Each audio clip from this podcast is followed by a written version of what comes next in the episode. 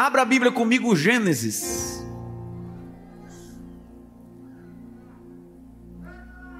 Capítulo de número 3.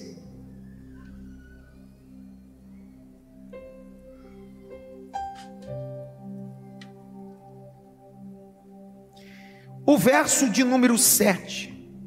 Eu tenho aí 35 minutos para ministrar e celebrar a ceia. Senhor, me ajuda. Capítulo 3, verso 7.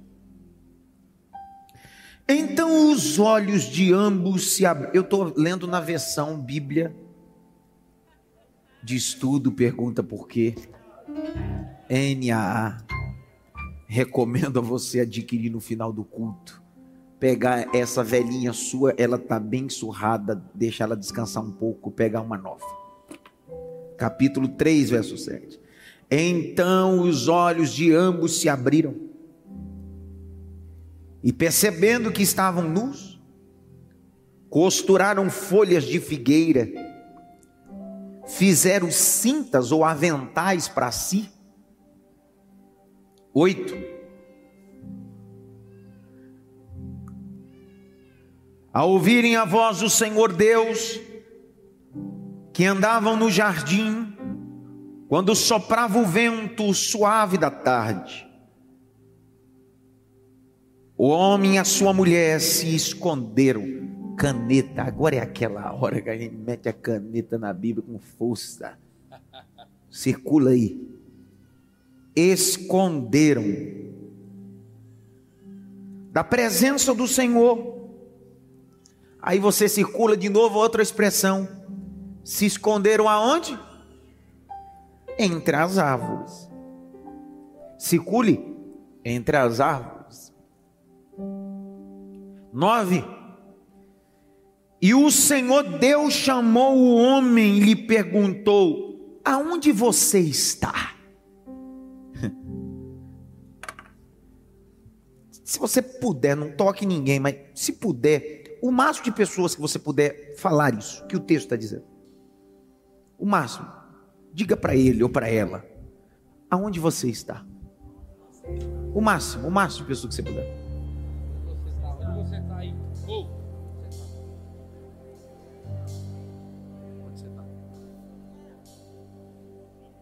A resposta dele está na continuidade no versículo.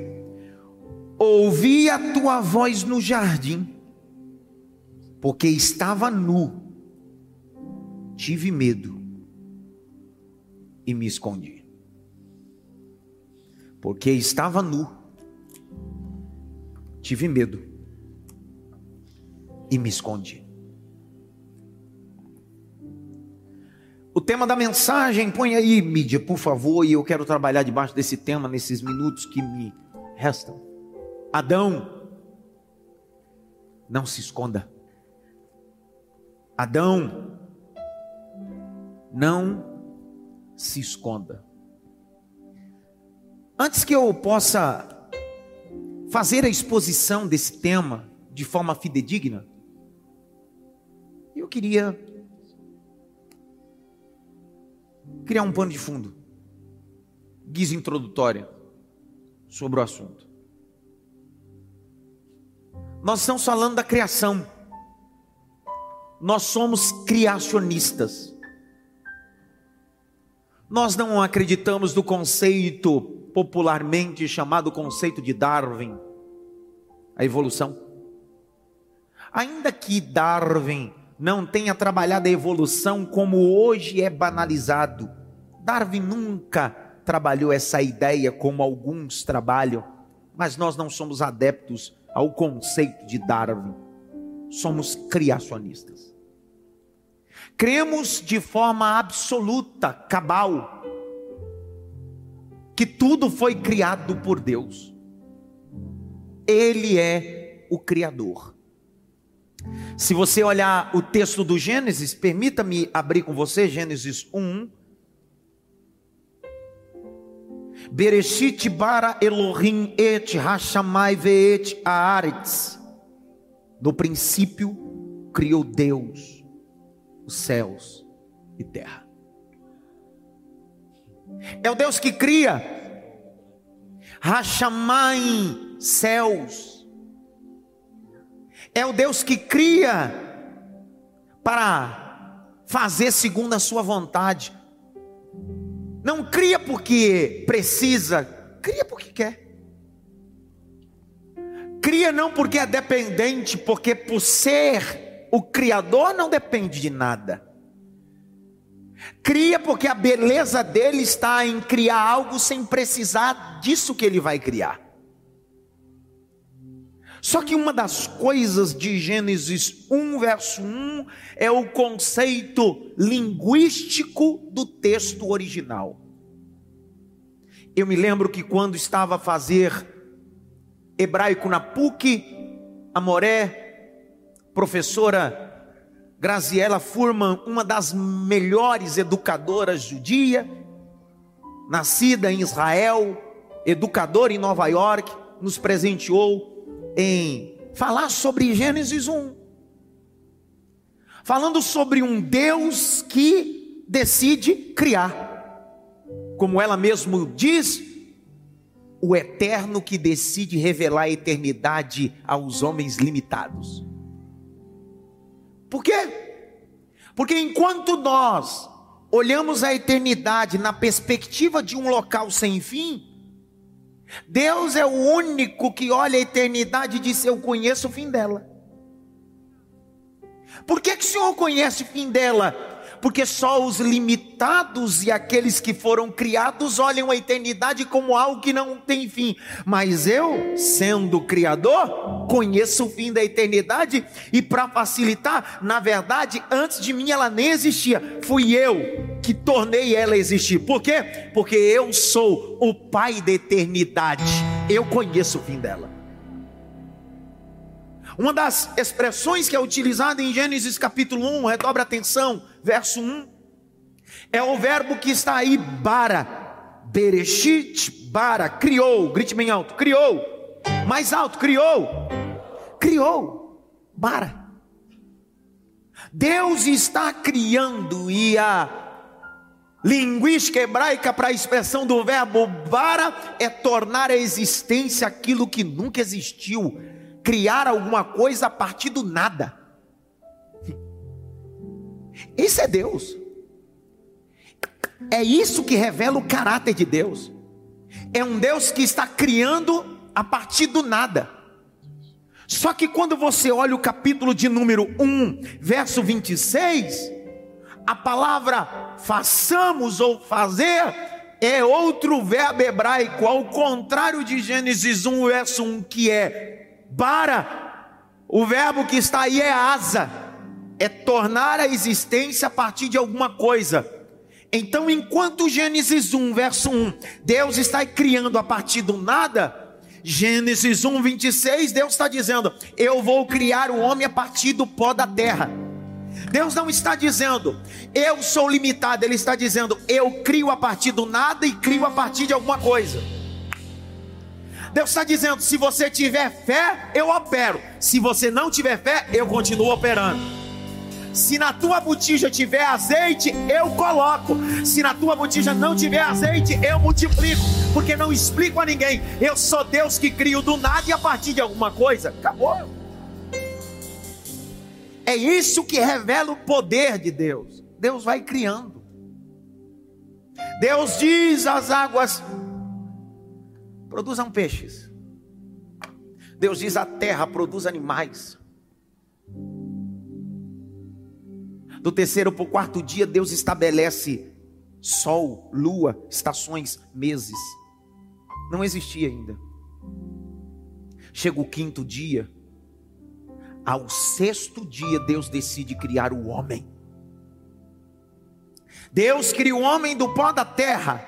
E quem é esse pó da terra?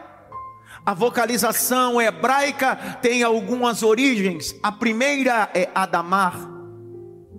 Damar é a segunda.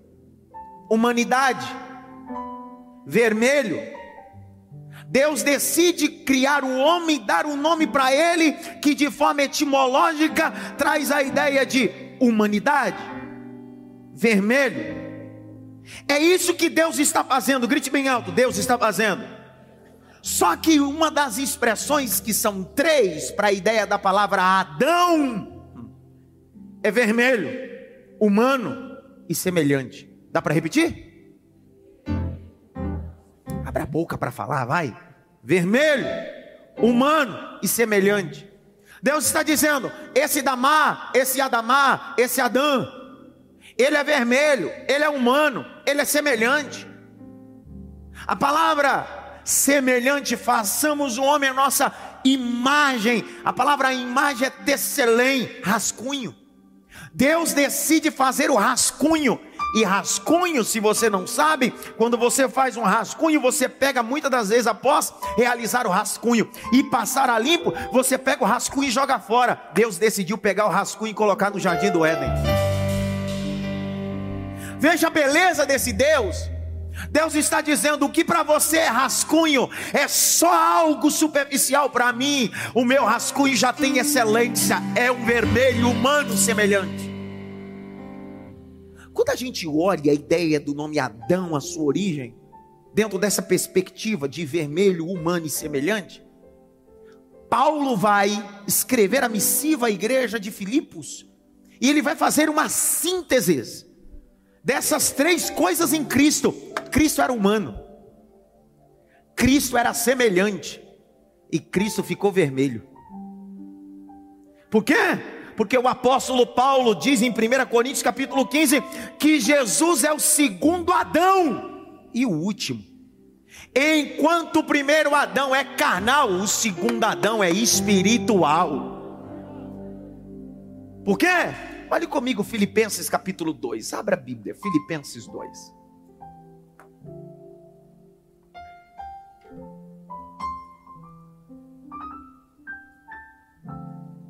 Versos 5 a 11, perceba-se de 5 a 11 não vai se revelar as três características do primeiro Adão, no segundo Adão e último que é Cristo.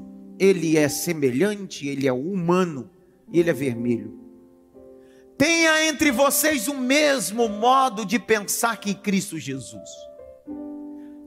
Que o mesmo instinto de forma de Deus não considerou ser igual a Deus, algo que deveria ser retido em qualquer custo pelo contrário, ele esvaziou, assumindo a forma de servo, tornando o quê?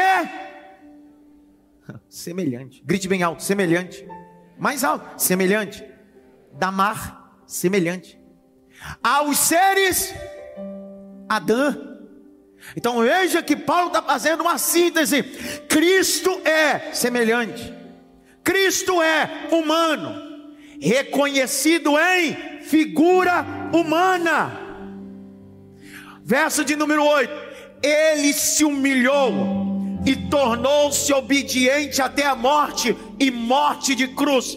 O que é que Paulo está fazendo a síntese para se revelar a terceira faceta de Cristo? Ele já mostrou: Cristo é humano, Cristo é semelhante mas aonde está o vermelho aí? É simples. Ele pega Jesus na cruz, com os braços abertos, uma coroa de espinho cravado no seu crânio, ensanguentado, e ele diz bem assim: é só olhar para a cruz que você vai ver um homem ensanguentado, porque ele é o segundo Adão e o último, ele é o vermelho pela humanidade.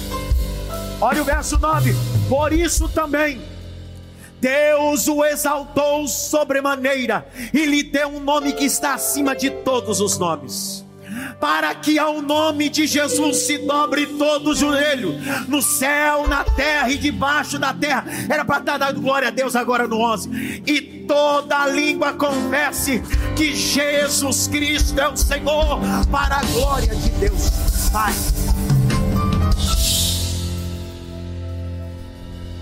É isso que Paulo está fazendo, uma síntese sobre o primeiro Adão. É semelhante, ele é humano e ele é vermelho. Jesus é semelhante, ele é humano e ele é vermelho.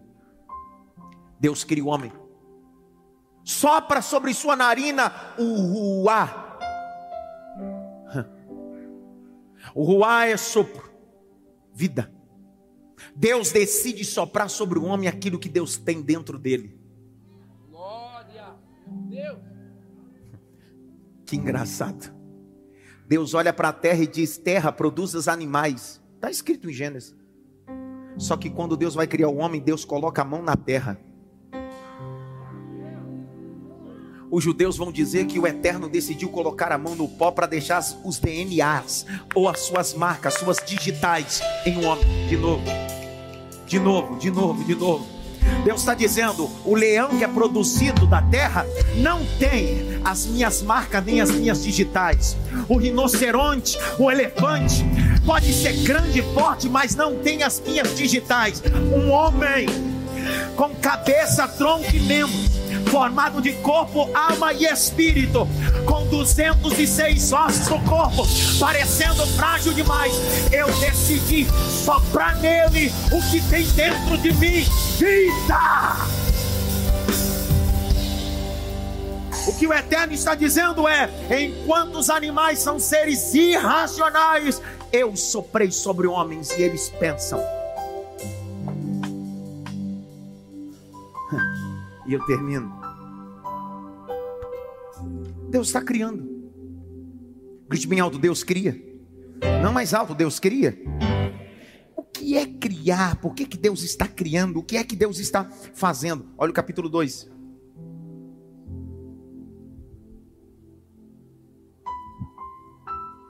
Verso de número 8. E o Senhor Deus plantou um jardim no Éden, na direção do Oriente e pôs nele o homem que havia formado. Veja só como a Bíblia é tão maravilhosa. Olhe para o texto e veja os detalhes. Olha lá, verso 8. E o Senhor plantou um jardim no Éden, na direção do Oriente, e pôs nele o homem que havia. Deus só vai te colocar naquilo que ele criou quando você deixar que ele forme você. Porque jardim não é acessado por deformados. Peraí, pastor, mas Eva e Adão foram expulsos, pecado. Peraí, eu não estou falando de pecado, estou falando de deformidade. Porque jardim não é ambiente para perfeito, mas não é ambiente para deformado. Deus está dizendo: você só vai acessar o jardim quando você me permitir formar você. Então não relute, não saia do ambiente onde Deus está formando você para um propósito. Liberei. De novo. Não relute, Deus está formando você para um propósito. E não será homens que vão colocar você nesse propósito. Deus está dizendo: Eu criei um ambiente e estou formando você para esse ambiente. De novo, de novo. Eu criei um ambiente, estou formando você para esse ambiente. E quando eu terminar a formação, eu coloco você dentro desse ambiente. Tá parecendo José, tô liberando a palavra. Com 17 anos ele está tendo um sonho. E o Senhor disse: Quando você estiver formado, eu te coloco no ambiente que eu formei para você governar, José.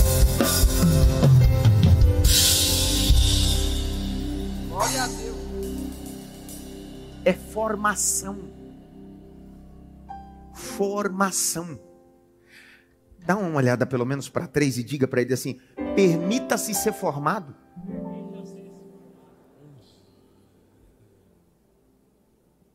Olha o capítulo 2, verso 8. Põe na tela. Igual da Atena. E o Senhor Deus plantou um jardim aonde? Vamos lá. E o Senhor plantou o jardim onde? A gente passa a vida toda na igreja dizendo que é tudo a mesma coisa. Jardim Éden é tudo a mesma coisa. Tem coisa que não precisa nem de. Precisa nem da Jaqueline explicar gramaticalmente, língua portuguesa, essas coisas. Não precisa. Está escrito ali. E o Senhor plantou um jardim no Éden. Pergunta a mim, por quê? Não, vamos lá. Por quê? Deus descia onde? No Éden ou no jardim? Porque Deus só desce no ambiente que ele planta. Não é no ambiente que ele cria. Que isso? Caio, se não é glória, agora eu te pego. Deus disse: terra. Deus disse: Eu não desço nesse ambiente. Eu não criei, não plantei. Quer dizer, eu não plantei. Só que Deus diz assim: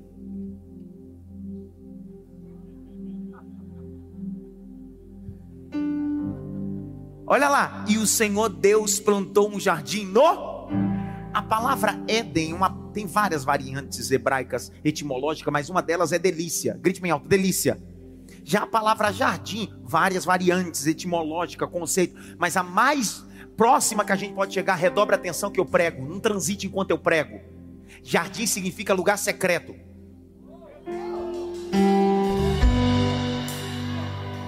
Falou, é, agora é aquela hora que a mensagem vem e você vive, sabe aquele momento?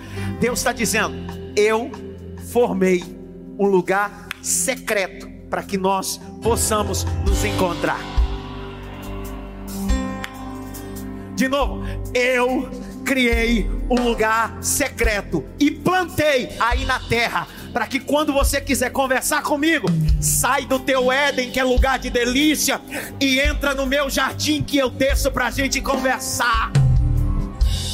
Você sabe por que tem gente que vai viver milhões de anos na igreja e para ele a igreja nunca será nada, o evangelho nunca será nada? Sabe por quê? Porque esse ambiente para ele aqui é Éden. Ele faz da igreja o que ele faz na empresa dele.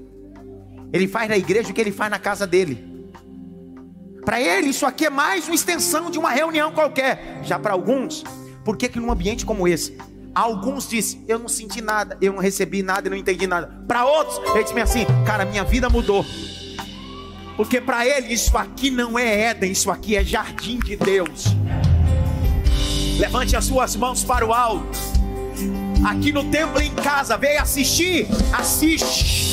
Mas se veio adorar, adore e abra a boca, porque Deus está dizendo: Eu plantei um jardim no seu Éden para que nós possamos nos encontrar.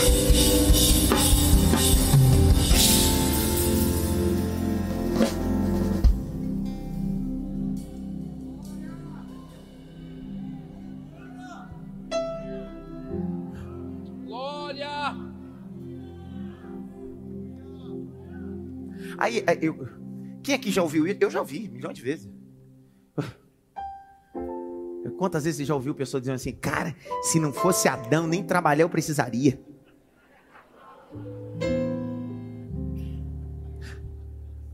Aí eu digo, como assim? Esse rapaz, a gente só trabalha porque Adão pecou.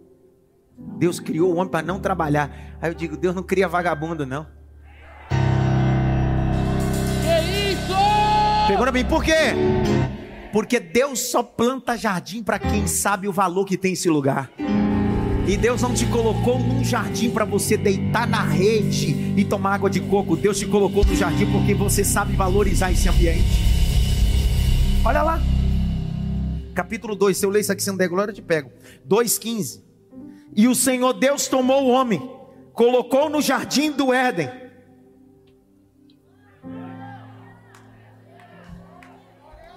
Deus não te colocou aqui para ficar parado. Você acha que você vem da Zona Leste, Zona Leste, Zona Oeste, Zona Sul, interior de São Paulo, para ficar aqui sentadinho? Isso aqui é jardim, mas Deus está dizendo: é tempo de lavrar, é tempo de cultivar, é tempo de trabalhar no jardim.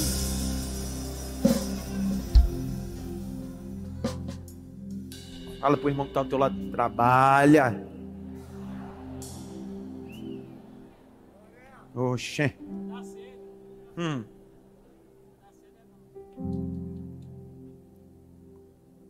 Deus nunca colocará você em um lugar sem propósito. Deus podia dizer assim: Deus nunca vai te colocar num ambiente sem propósito. Deus diz assim: Olha, eu plantei um jardim no Éden, entra. Deus está dizendo: Entrar no jardim não é só nos relacionar, você tem propósito. Cultiva, guarda, cultiva, guarda, cultiva, guarda, cultiva, guarda, cultiva, guarda. Você sabe por que algumas pessoas saíram do jardim? Porque deixaram de cultivar e deixaram de guardar? É vida cristã, meu irmão. Vida cristã precisa ser cultivada e precisa ser guardada. Quando a gente não cultiva, a gente desvaloriza as coisas importantes da vida cristã. Olha o capítulo 2, verso 16. Lê aí, Jaque. E o Senhor Deus ordenou ao homem: De toda árvore do jardim você pode comer livremente. Para. Isso dentro da filosofia nós chamamos isso de deontologia. Deus está dizendo: não é lei, não tem pecado, mas tem regra.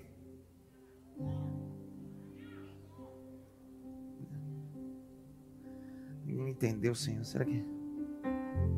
Deontologia, ética do dever. Deus está dizendo: não é porque não tem pecado, não é porque você não caiu que é bagunçado e é do seu jeito. Tem ordem, decência,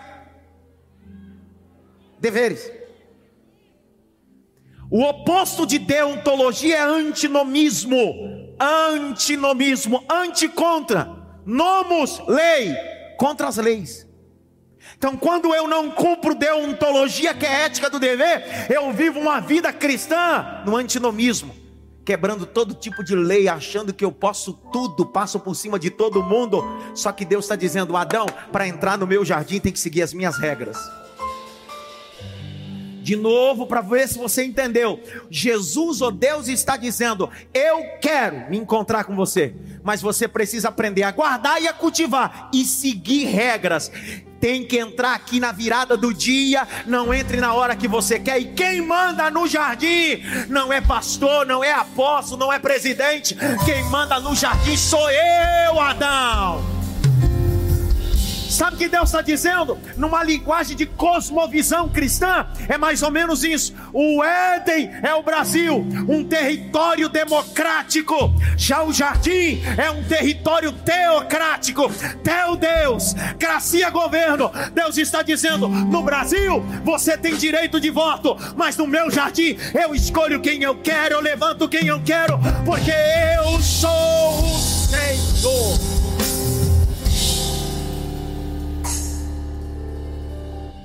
Entrar no reino é perder o direito de voto. Entrar no reino é perder o direito de escolha. Foi esse tipo de evangelho que Jesus apresentou aos discípulos que Judas Iscariotes não aceitou, porque Jesus orou e disse assim: Que seja feita a tua. Isso não é democracia, isso é teocracia, é o governo dele, é a tua vontade. A tua vontade está acima de todas as coisas. A pergunta que não quer calar: Qual é o lugar mais fácil de viver? No Éden ou no jardim? Ninguém fala nada comigo. Por favor, qual é um lugar mais fácil de viver? No Éden ou no jardim? No Éden, porque lá no Éden eu faço o que eu quero. Só que no jardim, eu tenho que seguir. Você entendeu? na, na religiosidade, no farisaísmo, é mais fácil viver. Porque na religiosidade você tem aparência, mas não tem essência. E Jesus se manifestou dizendo bem assim: não faça como os fariseus que vão lá na praça pública, com um cara entristecida, jejuando e orando. Jesus disse: não é assim. Reino de Deus não é aparência, reino de Deus é essência. Grite bem alto, eu preciso entender o propósito de Deus. Continua, Jaque.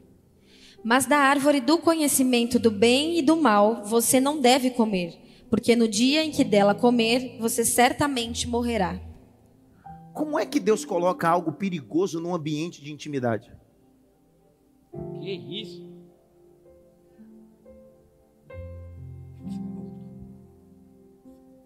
Eu sou pai de três filhos. Eu não tenho família. Quem tem um filho tem família. Até dois é família. Três já é tribo.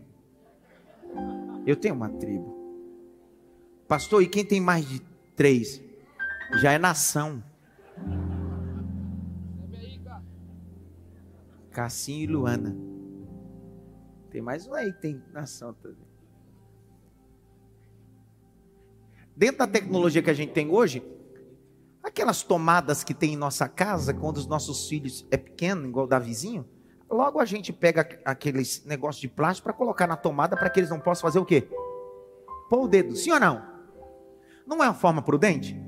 Só que Deus está dizendo, prudente para você, mas você está poupando ele da experiência de viver.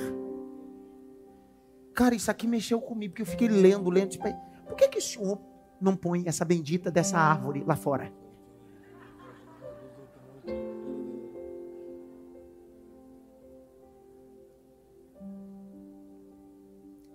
Deus está dizendo assim: Eu não vou te poupar das coisas perigosas. Você pode estar vivendo no jardim, mas existe sempre uma árvore proibida. E Deus sempre vai dizer: coma de tudo, menos daquela. Só que nós temos um senso psicossocial assim. Quando dizem que não é para tocar, a gente diz: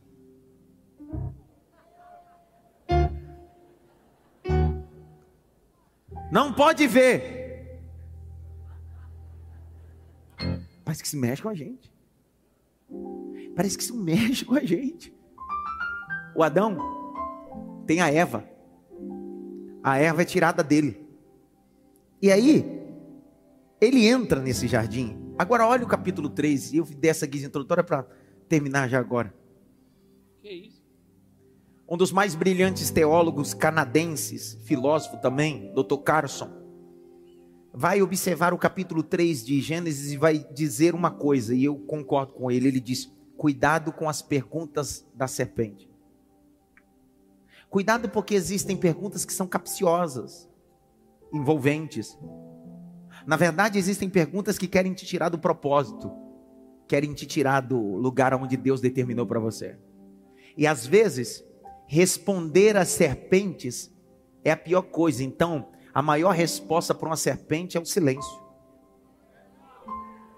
Isso! Outro dia alguém disse assim: Pastor, o senhor não vai responder fulano de tal? Eu disse: O mal de Eva foi responder. Quem responde serpente dá ibope para Satanás. De novo, quem responde serpente abre um diálogo com o diabo. Como eu não tenho tempo para conversar com serpente, com o diabo, minha conversa não é com serpente, minha conversa é com o leão da tribo de Judá, rapaz.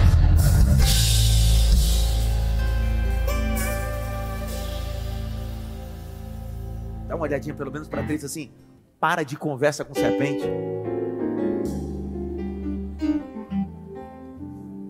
Passou, por que, que eu não tenho que conversar com serpente? Cuidado, irmão. Tem amigo que é serpente. Tá falando. Senhor, me dá alguns nomes se eu tiver crédito aí. Deus sabe para quem dá esses nomes. Se ele me desse, eu. Olha o capítulo 3, verso 1. Lê aí, já. Mas a serpente mais astuta que Para. A palavra astuta é uma palavra hebraica, Racan. CH, vocalização R, Racan. CH em hebraico tem a vocalização de R, Racan. Você sabe que a palavra astuta, dentro do texto veterotestamentário, que vai de Gênesis até Malaquias, sabe quantas vezes aparece essa palavra Racan, astuta? Duas vezes. Quantas vezes? Duas. Só duas vezes que aparece essa palavra astuta, dissimulado, envolvente. Por que, que Deus permite dentro do canon veterotestamentário aparecer duas vezes a palavra astuto? A primeira vez aparece aqui. Olha a segunda vez que aparece a palavra astuta. Vai lá em 2 Samuel comigo.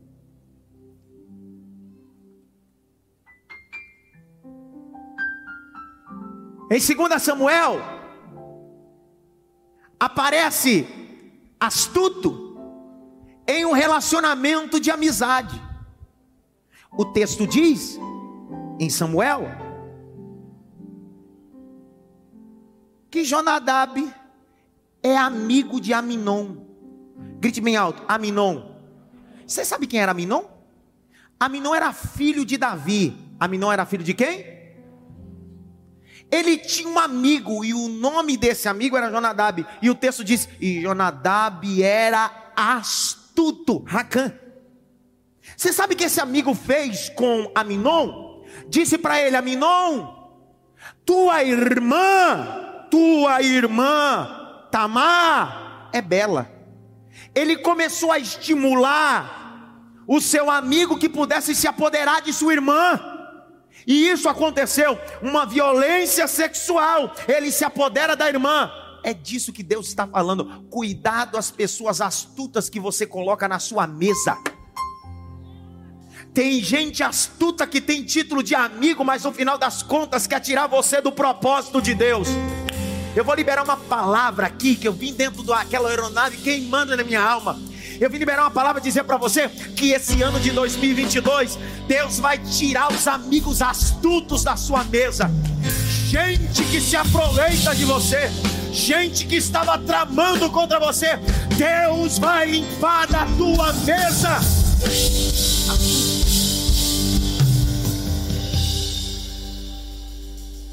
Esse Aminon. Olha o capítulo 3 do Gênesis, verso 1. Mas a serpente era mais astuta que todos os animais selvagens que o Senhor Deus tinha feito. Verso de número 1, continuando. E é a verdade que Deus disse: não comam do fruto nenhum dessa árvore do jardim. E a mulher respondeu à serpente: o problema está aí, você está dando resposta para quem não precisa. Para de responder. Fala! Cara, tu tá gastando tempo para responder quem não deveria. Queria voltar um pouquinho o ano de 2021, ano de Neemias. Capítulo 6, quando Sambalat, Tobias, Gesem manda mensageiro dizendo para Neemias: desce e vem nos visitar ou vem nos congregar conosco no Vale de Ono. Olha a mensagem que Neemias manda: eu estou numa grande obra e não posso parar. Sabe que Neemias está dizendo: Eu não tenho tempo para perder tempo. Eu não tenho tempo para perder tempo com gente sem noção.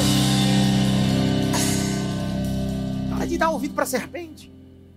Tem gente que a palavra dele é sempre de jogar tudo que você apresenta diz: Não sei, não, hein? Sei se vai dar certo, não. Cara, nunca tem uma palavra de vitória, nunca diz, vamos orar. Quem sabe Deus pode bradar, nunca diz, eu sei não, já vi gente fazer isso, não dá certo. Pare de repartir as suas histórias com gente que é astuta e serpente. Capítulo 3. Ele come o fruto. Ela come o fruto, dá para ele. Capítulo 3. Verso de número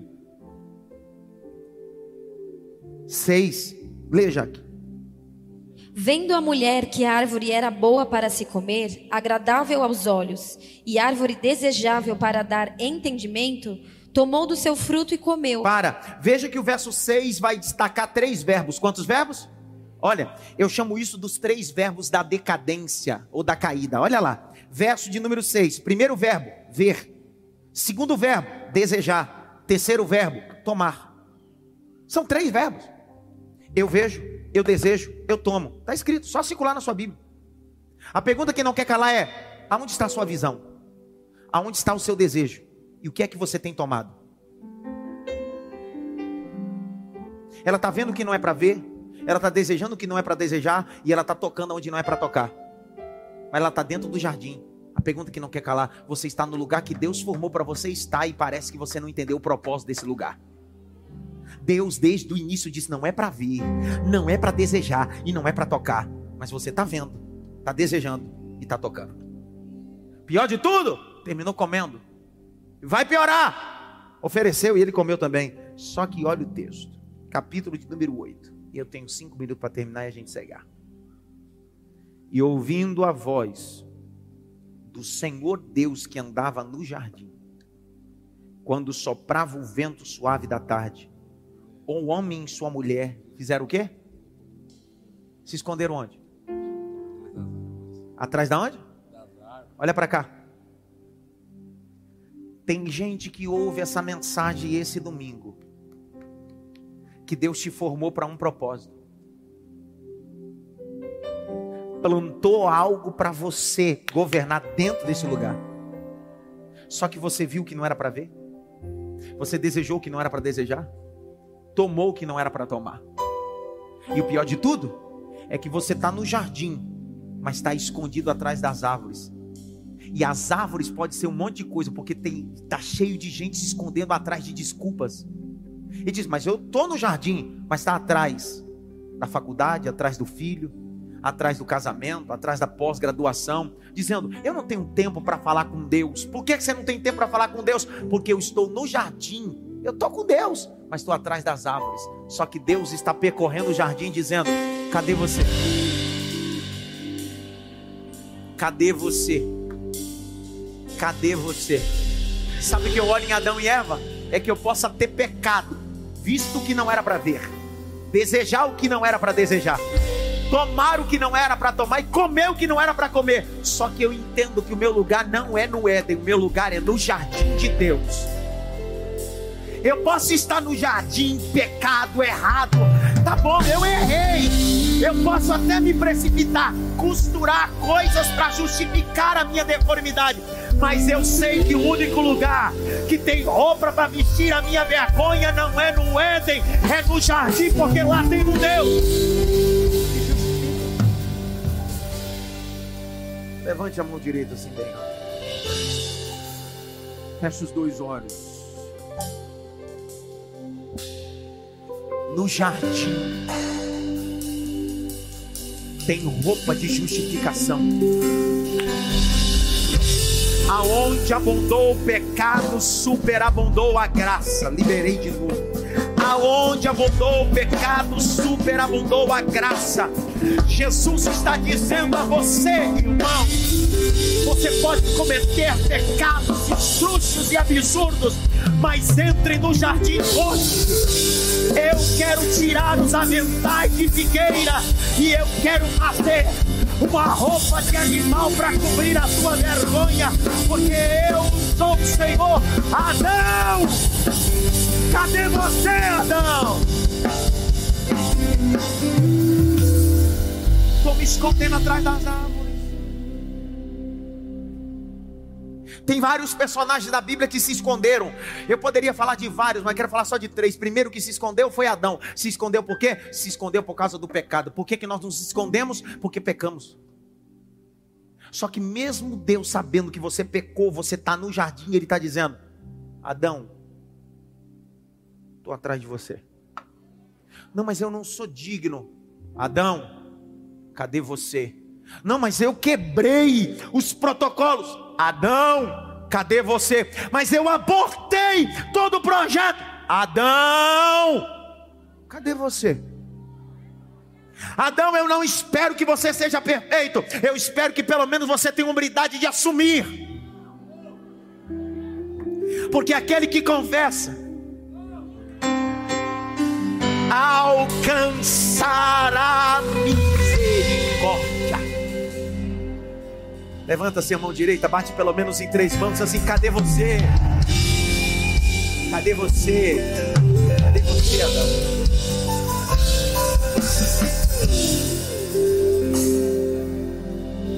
Às vezes nos escondemos por causa dos nossos pecados. Eu peco, você peca, nós pecamos. E quando pecamos, ficamos sem graça não achamos, na verdade, que somos dignos e nem sem pecado, porque a dignidade está nele, por ele, para ele são todas as coisas. Segunda coisa que nos faz nos esconder é o medo de assumir o que ele tem para nós. Tem gente essa noite que está escondido não porque pecou, porque não pecou. Tem gente que está escondido porque o céu decidiu, eu quero te usar, e você diz, vou me esconder, eu não estou preparado para isso. Ei, o primeiro rei de Israel foi Saul. O primeiro rei de Israel foi quem? Você sabia que ele se escondeu no meio das bagagens? E Deus deu um grito bem assim: Eu te encontrei no meio das bagagens, Saul. Abre comigo aí, 1 Samuel, capítulo de número 10, verso 21 e 22. Tem gente se escondendo do propósito. Eu não sei, eu não posso, eu não consigo. Deus está dizendo: Ô Saul, eu te achei. Então Samuel chamou a tribo de Benjamim pelas suas famílias, e foi indicada a família de Matre, e da família de Matre foi indicado Saul, filho de Quis. Mas quando procuraram, não puderam encontrar. Então perguntaram ao Senhor se aquele homem já havia chegado ali, e o Senhor respondeu: E o Senhor respondeu: Ele está escondido entre as bagagens. Deus está dizendo para você: não adianta se esconder, eu te encontrei. O projeto é grande, mas ele garante o sucesso. O projeto é grande, mas ele garante o Terceiro nível. Primeiro, eu me escondo por causa do pecado como Adão. Eu me escondo com medo de assumir o que Deus tem para mim, mas Deus está dizendo: Eu te encontrei no meio da bagagem. Tá cheio de Saul essa noite. E não olhe Saul só na perspectiva ruim. Olhe Saul como alguém que Deus escolheu. Deus diz: Você está no meio da bagagem, tá escondido, mas eu vou te fazer profeta, Saul. Terceiro motivo que nos faz nos esconder é a rebeldia. Quando nós nos escondemos dele, nós estamos fugindo do propósito que ele traçou para nós. Abre comigo Jonas, capítulo 1. Capítulo 1, verso 3 a 5, leia aí, Jaque. Jonas se levantou, mas para fugir da presença do Senhor para Tarsis. Aí. Desceu a Jope Ah. e encontrou um navio que ia para Tarsis. Foi, Pagou a passagem pagou, e embarcou no navio embarcou. para ir com eles para Tarsis, Ah, é? para longe da presença do Senhor. Querendo se esconder. Mas o Senhor E o lançou, Senhor, lançou sobre o mar um forte vento. Deus está dizendo: vou fazer tempestade só para você entender que não adianta fugir do que eu tenho para você. Eu me escondo quando eu pego. Eu me escondo quando eu tenho medo de assumir o que Deus tem para mim. Eu me escondo quando eu quero fugir do projeto. Mas Deus está dizendo: Adão, cadê você? Adão, cadê você? Adão, cadê você? Eu vou caminhando agora para o final, pastor. Eu posso me esconder? De Deus não, se esconda nele. Você pode se esconder nele, não dele. Você pode se esconder nele, não. Pastor, como assim? Salmo 91, verso 1. Põe na tela isso daí. Salmo 91, 1. Aquele. Aquele. Eu vou falar até a hora que você vir empregando comigo. Aquele que habita no esconderijo do Altíssimo, a sombra do Onipotente. Deus está dizendo: não se esconda de mim. Na verdade, venha se guardar em mim. Eu sou.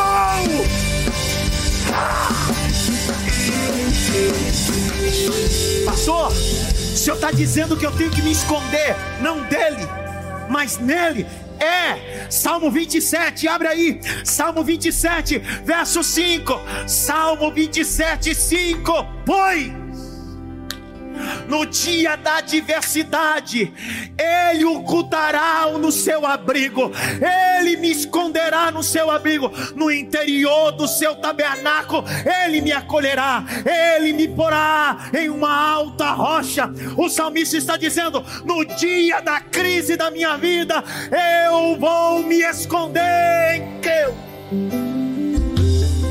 Bem alto, eu vou me esconder em Deus. Pastor,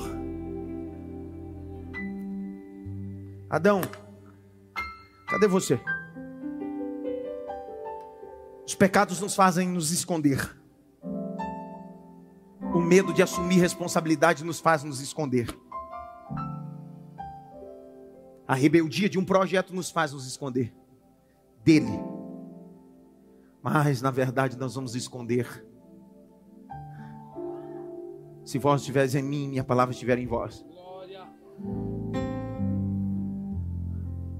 Deus está procurando Adão como está procurando você hoje. Salmo 101, verso 6. Abre aí, Salmo 101, verso 6. Deus procurou Adão e está procurando você hoje. Salmo 101, verso 6. Os meus olhos procuram os fiéis da terra. Os meus olhos procuram os fiéis da terra. Os meus olhos procuram os fiéis da terra. Pastor, Deus está me procurando, sim, Ele está te procurando. João 4, 23. João 4, 23. Abre a Bíblia. João 4, 23. Ele está procurando você, mas vem a hora, e já chegou, em que os verdadeiros adoradores adorarão o Pai em espírito e em verdade, porque são estes.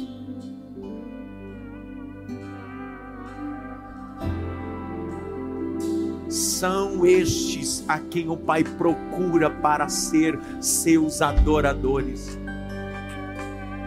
Adão, cadê você? Saul, cadê você? Jonas, cadê você? Por quê? Se você não se permitir que eu te ache, eu já achei Davi. Atos capítulo 13, é o último texto que eu leio. Atos 13, 22. Atos 13, 22. Leia aí, Jaque. Voz de pregadora da Praça da Sé, porque minha voz já acabou. Eu já não tenho mais voz. Vai! E tendo tirado Saul, levantou-lhes o rei Davi, do qual também, dando testemunho, disse: Achei De Davi, novo, de novo, de novo. Achei Davi, igual eu faço. Vai! Achei Davi, filho de De Jessé. novo, lê de novo. Achei Davi, filho Lê de de Jessé. novo. Achei Davi, filho de Jessé. Deus está dizendo: Eu te achei.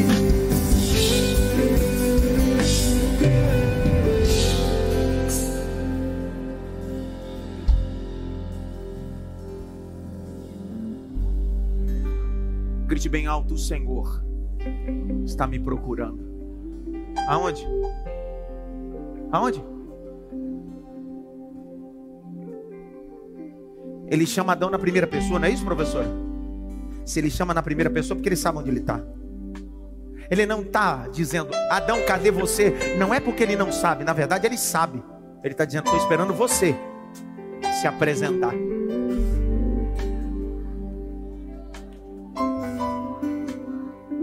Adão, não se esconde não.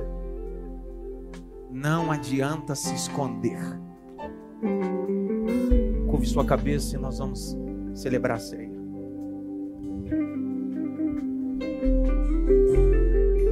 Curve a cabeça aí em Barra Velha, aqui no templo, online, onde você estiver. Vem, Albinha.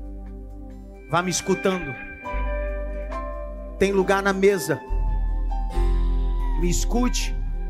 Isso que é importante, que Deus me deu esse site aqui agora. Um dia o filho pródigo decidiu pegar tudo que tinha e se esconder de quem? Do pai. Ele disse: Eu vou embora, vou me esconder dele. Só que um dia ele cai em si e diz: Não adianta se esconder dele. Levantar-me-ei. Irei ter com quem? Com papai. Está na hora de você aparecer para o Pai. Se Adão continuasse escondido atrás da árvore, a única veste que ele teria era a folha de figueiras costuradas. Sua atitude pode ter causado a expulsão do jardim. Só que se ele não se apresenta, nunca teria a oportunidade de vestir roupas costuradas pela mão de Deus. Existem coisas que Deus não, não vai nos poupar de passar. Só que quando eu apareço, Ele muda decretos. Jesus está andando. E uma mulher escondida vem por detrás dele e toca na orla. Jesus disse: Alguém tocou em mim. Porque de mim saiu virtude. Olha o capricho do texto. E ela, não podendo se esconder, disse: Fui eu, Senhor. Fui eu, Senhor. Jesus olhou para a mulher e disse assim: Vai e não peques mais, porque a tua fé te sarou. Curva a cabeça. Cante, mafioso.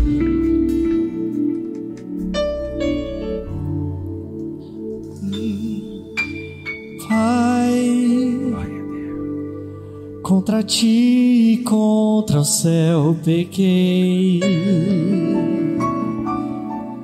Me enchi de mim e me deixei levar. E escravo dos meus erros me tornei.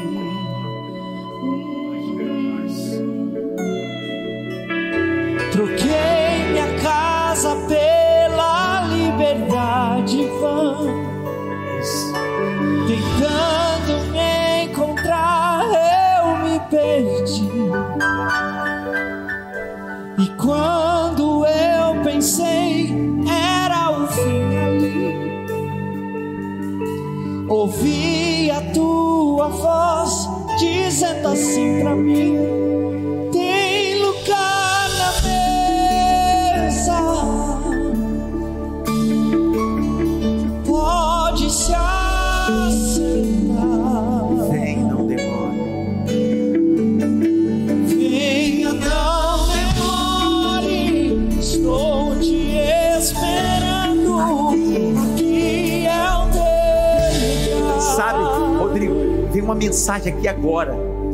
Põe na tela aí para mim. 1 Reis 17. Não adianta se esconder dele. Ele vai te esconder de Jezabel e Acabe. 1 Reis 17, verso de número 2 a seguir. 2 a seguir, então a palavra do Senhor veio a Elias dizendo: Sai daqui e vai até o leste. Esconda-te junto ao ribeiro de Querite. Verso 4, olha o que Deus disse: Você beberá a água do ribeiro. Eu ordenei aos corvos que te sustente neste lugar. Deus está dizendo: Não se esconda de mim. Não se esconda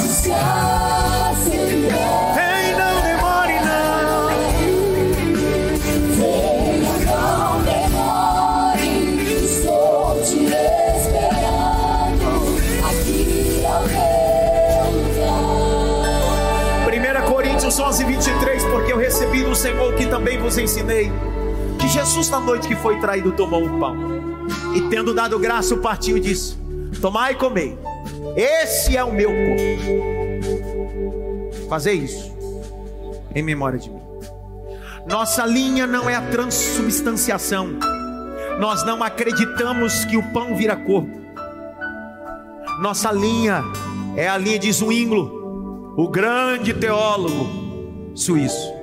Isso é memorial. Isso não é Eucaristia. Fazer isso em memória. Participar todos.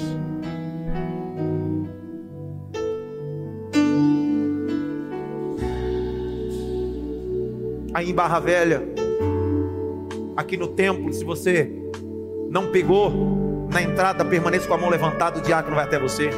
Em casa, você que está restrito, como o Eric e a Bárbara, que estão de Covid, entre outras pessoas, estão nos acompanhando em outros estados que estão sem denominação, estão ceando conosco. Prepare sua mesa. Depois dessa exposição bíblica, participe do corpo. Jesus disse: Aquele que não comer da minha carne não beber do meu sangue não tem parte comigo, diz o Senhor.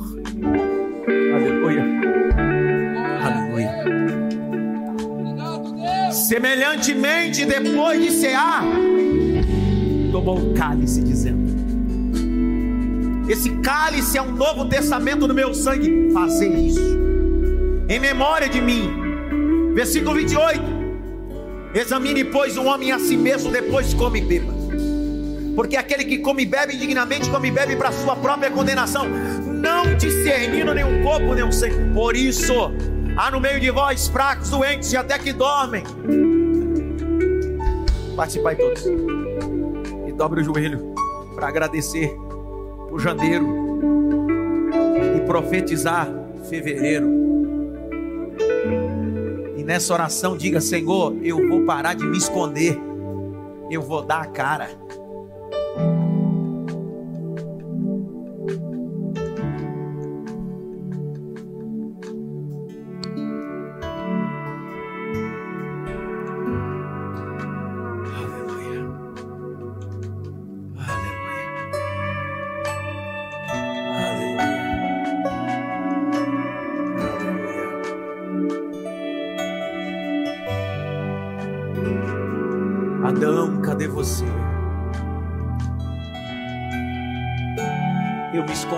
Senhor, porque pequei.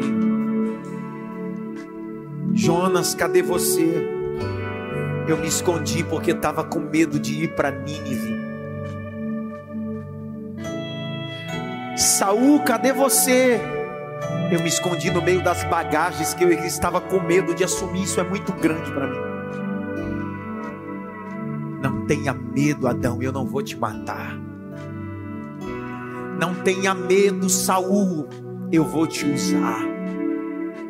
Não tenha medo, Jonas, como eu fui com teu pai a Mitai e serei contigo.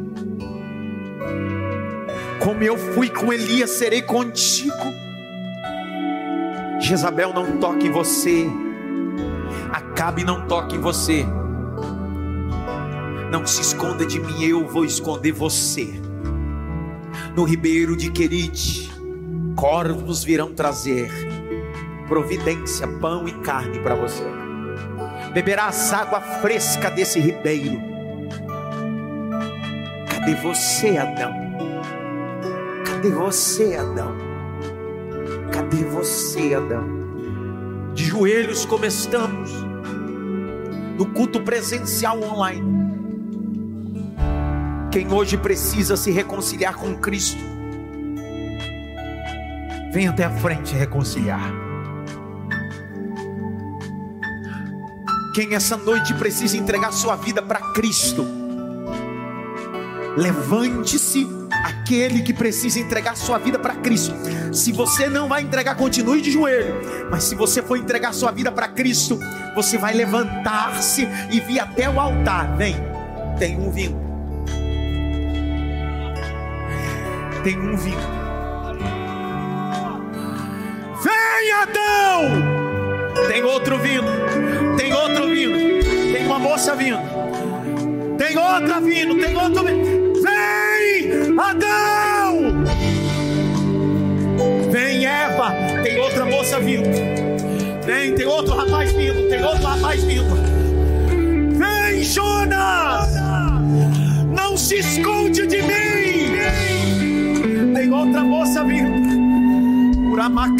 Tem outra moça vindo ali. Tem outro rapaz vindo ali agora. Vem, Adão! Eu não quero te matar, eu quero te vestir. Eu não quero te ferir, eu quero te sarar. Vem, Adão! Churamaga, churamaga. Eremica, tem outro vindo ali. Tem outra moça vindo. Que está na igreja em Barra Velha, saia do lugar e vá até o altar. Você que está na transmissão pelo YouTube ou Facebook, o Senhor está dizendo: Vem, Adão. Para de se esconder, Adão. Tem outro Senhor vindo ali em lágrimas. Ah, meu Deus do céu. Tem outra moça vindo. Tem outra moça vindo. A igreja de joelho orando. Os Adãos estão vindo. Estão saindo de trás das árvores. Vem. Vem. Tem um Adão, tem dois Adão, tem três Adão, tem quatro Adão, tem cinco Adão, tem seis Adão, tem sete, tem oito, tem nove, tem dez, tem onze, tem doze, tem treze, tem 14, tem 15, 16, 17, 18, 19, 20. Vem, Adão! Vem, Adão!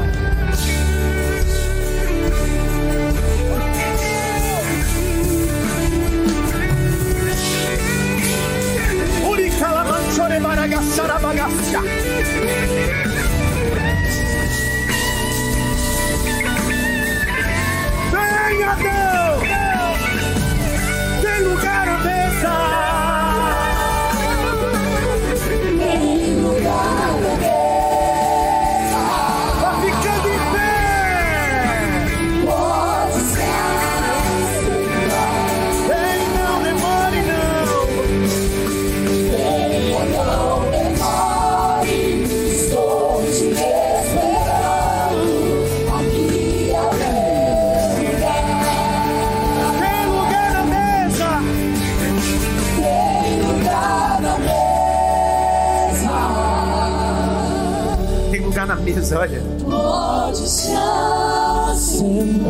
Alguns estão como Jonas, outros estão como Saul, a lágrima.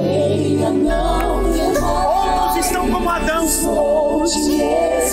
Tem mais um chegando. Tem mais um chegando.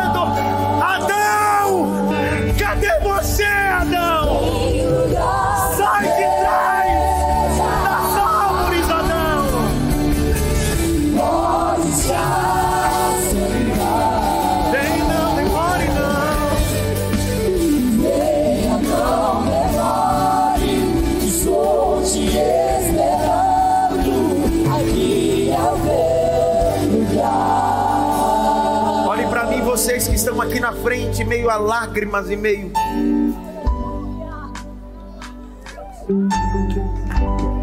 Deus sabia onde Adão estava. Deus sabia onde vocês estavam. Atrás de árvores. Cada um tem a árvore que se esconde. Não tem problema. Só que Deus gritou hoje. E o grito dele balançou a alma de vocês. É aquele grito dizendo: não dá para se esconder mais. Não dá para abortar mais o que eu tenho para vocês. Eu sei que o erro se faz ou nos faz se esconder. Eu sei que o medo nos faz nos esconder. Só que Deus está dizendo: pode ser Adão, pode ser Saul, pode ser Jonas. Você continua sendo meu filho e eu tenho um propósito com você. Levante as duas mãos para o alto, vocês, só vocês aqui na frente. Mão assim, ó, para o alto. Repita comigo assim, diga: Senhor, mais alto, Senhor, eu saí de trás das árvores. Diga: Eu deixei de me esconder. Eu quero assumir publicamente o meu lugar no reino de Deus. Fecha os olhos, Pai, no nome de Jesus. No nome de Jesus. São mais de 20 pessoas só no templo presencial fora online que decidiram sair de trás das árvores para assumir um compromisso. Eu digo que existem roupas novas para vocês. Porque quando Adão se apresentou, Deus disse: tira essas folhas de figueira, proteção sazonal, temporal. E Deus está dizendo: vou vestir você, vou vestir você, vou vestir você, vou vestir você. Eu vou contar até três, vocês que estão aqui. Esse povo vai receber vocês com excelência, com amor. Sabe por quê? Porque agora vocês estão debaixo de uma palavra. É ano de Ageu ano de dupla honra para eles também. Um, dois, é para fazer muito barulho, é subir é, é, é, é aquele abraço caloroso do barulho para esse povo. Dois e meio,